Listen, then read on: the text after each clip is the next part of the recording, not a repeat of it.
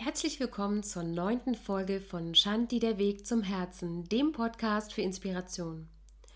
Ich bin Nadine Black und lese euch heute wieder eine Geschichte aus dem Buch Die spirituelle Schatzkiste von Arjuna Penatschläger vor. Zwei Engel. Zwei Engel waren auf Reisen. Sie baten im Haus einer reichen Familie um Unterkunft.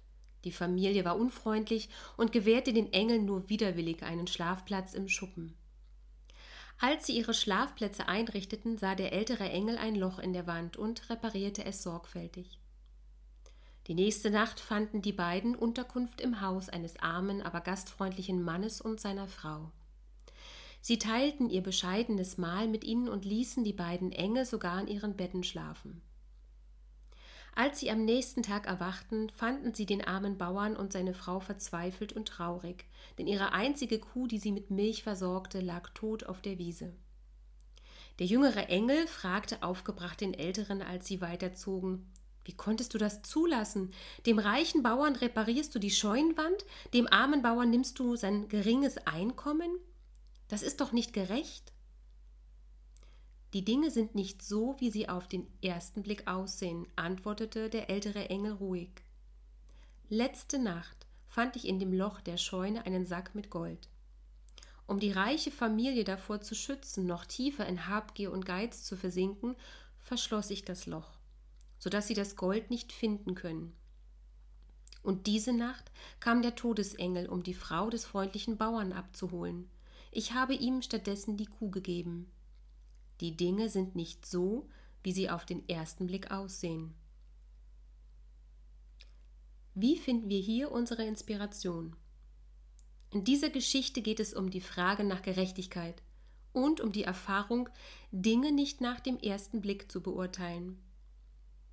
Gerechtigkeit ist ein schwieriges und sehr umfangreiches Thema. Als erstes stelle ich mir natürlich wieder die Frage, was bedeutet denn überhaupt gerecht oder Gerechtigkeit? Die Gerechtigkeit definiert sich darüber, dass jedem gleichermaßen sein Recht gewährt wird. In der Antike galt es als Tugend bzw. war ein Maßstab für individuelles menschliches Verhalten. Rein theoretisch betrachtet gelten Gesetze, die regeln, wie jeder seine Rechte umrahmt von gewissen Grenzen handhaben darf. Aber wie sieht es praktisch aus, fernab von Gesetzen? Wie empfinden wir Gerechtigkeit? Ein Beispiel. Erteile ich meinen Kindern jeweils eine Aufgabe, kommt prompt der Satz, warum muss ich das machen? Kann das nicht jemand anders machen? Das kennen wir sicher alle und ich denke, nicht nur von Kindern. Also habe ich folgenden Versuch gemacht. Ich hatte drei sich scheinbar ungerecht behandelt fühlende Kinder.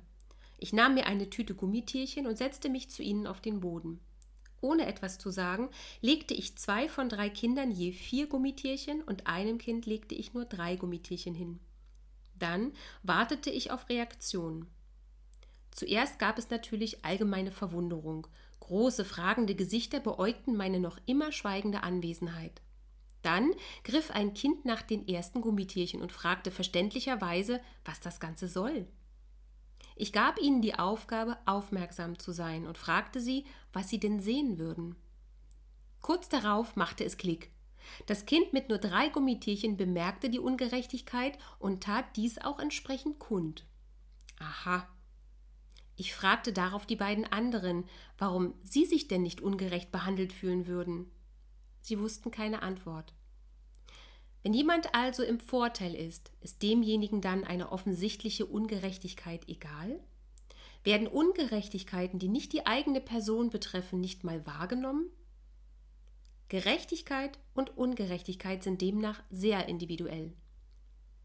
Was passiert mit einem Menschen, der dieses Gefühl der ungerechten Behandlung immer und immer wieder wie ein Mantra erfährt? Entweder durchbricht er diesen Kreislauf oder er bleibt darin gefangen und wird das ganze Leben nach diesem Prinzip ausrichten. Allzu oft manövrieren sich dann Menschen in sogenannte Opferrollen und bemerken nicht, dass ihre eigenen Gedanken sie daran hindern, diesen Kreislauf zu durchbrechen. Diese Gedanken sind für jeden von außen sichtbar und wirken quasi wie eine schriftliche Einladung auf andere, immer noch mehr obendrauf zu geben. Und schon schließt sich der Kreis. Siehste, das war schon immer so. das wird sich nie ändern und so weiter. Und das muss so nicht sein. Wenn das, was wir denken, laut vieler schlauer Philosophen unsere Zukunft erschafft, haben wir es selbst in der Hand, unsere Geschichte zu schreiben, niemand sonst. Es ist doch fantastisch zu wissen, dass unser Geist formbar ist. Yoga lehrt, du bist der Herr über deinen Geist. Du entscheidest, was du denkst. Fang jetzt an, deine eigene Gerechtigkeit zu erschaffen.